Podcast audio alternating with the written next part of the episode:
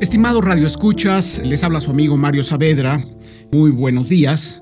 Esta emisión se la dedico a mi entrañable y admirado Enrique Servín en el primer aniversario de su muy lamentable muerte.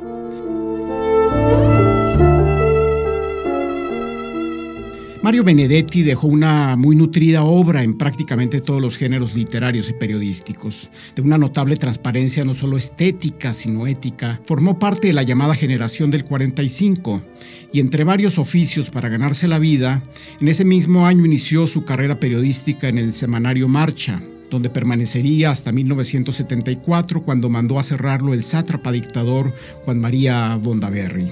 Miembro de la destacada revista literaria Número, fue un crítico y honesto activista social y político, quien con su primera compilación de cuentos, esta mañana, obtuvo el premio del Ministerio de Instrucción Pública, certamen nacional que más tarde condenaría por su viciado proceso de reglamentación. De 1960 es su novela más conocida, La Tregua, diario de un eh, mediocre y desencantado oficinista cincuentón que de repente experimenta encerrado en la guerra de la rutina cotidiana, un enamoramiento casi juvenil. Absorto y enajenado, la muerte imprevista de su joven amada lo volverá a la cruda realidad. Llevada con éxito al cine por el argentino Sergio Renán y nominada al Oscar como mejor película extranjera, este mismo actor y director haría después una versión eh, menos atinada de la homónima novela Gracias por el Fuego, quizá la más simbólica e incendiaria de las narraciones de Benedetti.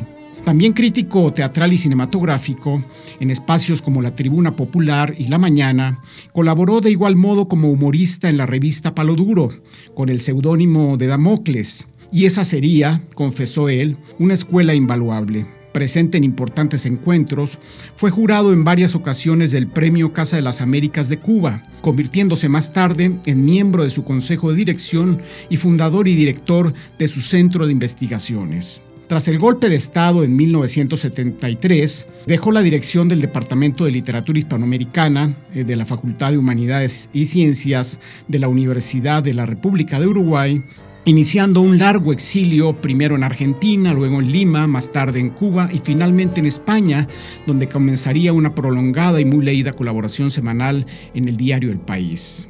Eh, diez largos años alejado de su patria, en el destierro publicaría dos de sus mejores poemarios, Poemas de otros y La casa y el ladrillo, así como otra de sus novelas más conocidas, Primavera con una esquina rota.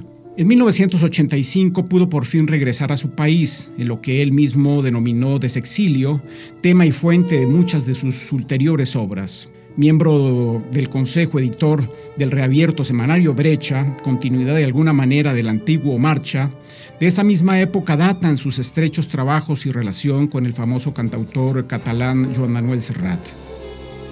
Usted sabe que puede contar conmigo quien además ha dejado muchas grabaciones recitando su propia obra poética e incluso narrativa, ¿cómo olvidar su participación especial en la hermosa e inteligente película El lado oscuro del corazón, del también argentino Eliseo Subiela, donde aparece el célebre polígrafo uruguayo recitando versos suyos en alemán?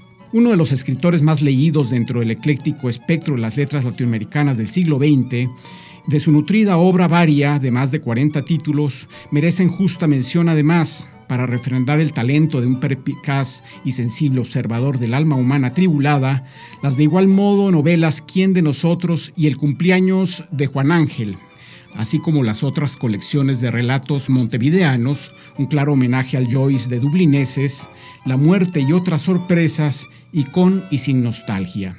Entre otros importantes reconocimientos, recibió el premio Oristo Botev de Bulgaria, el Llama de Oro de la Amnistía Internacional por su también novela Primavera con una esquina rota y el internacional Menéndez Pelayo. A su muerte en mayo del 2009, el gobierno uruguayo decretó duelo nacional y fue velado con honores en el Salón de los Pasos Perdidos del Palacio. Fue sepultado en el Panteón Nacional del Cementerio Central de Montevideo. En este año del centenario de su natalicio, el Instituto Cervantes ha organizado un congreso internacional en Alicante y en su país natal, Uruguay, la fundación que lleva su nombre ha promovido una muy vistosa exposición de cuadros y algunas charlas en derredor de su persona y de su obra. Muchas gracias. Será hasta la próxima.